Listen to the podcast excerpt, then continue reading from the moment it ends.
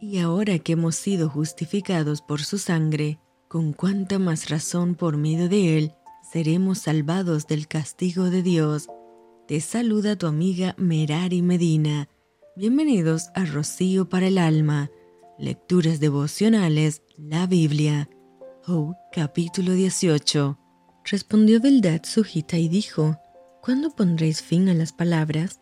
Entended y después hablemos.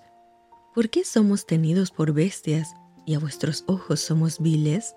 Oh tú que te despedazas en tu furor, ¿será abandonada la tierra por tu causa y serán removidas de su lugar las peñas? Ciertamente la luz de los impíos será apagada y no resplandecerá la centella de su fuego la luz se oscurecerá en su tienda y se apagará sobre él su lámpara. Sus pasos vigorosos serán acortados y su mismo consejo lo precipitará, porque red será echada a sus pies y sobre mallas andará. Lazo prenderá su calcañar, se afirmará la trampa contra él. Su cuerda está escondida en la tierra y una trampa le aguarda en la senda.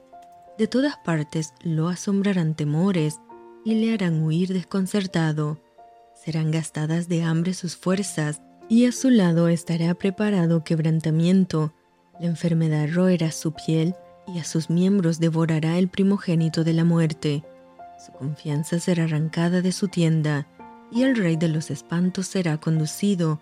En su tienda morará como si no fuese suya, piedra de azufre será esparcida sobre su morada.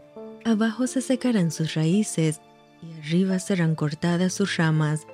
Su memoria perecerá de la tierra y no tendrá nombre por las calles. De la luz será lanzado a las tinieblas y echado fuera del mundo.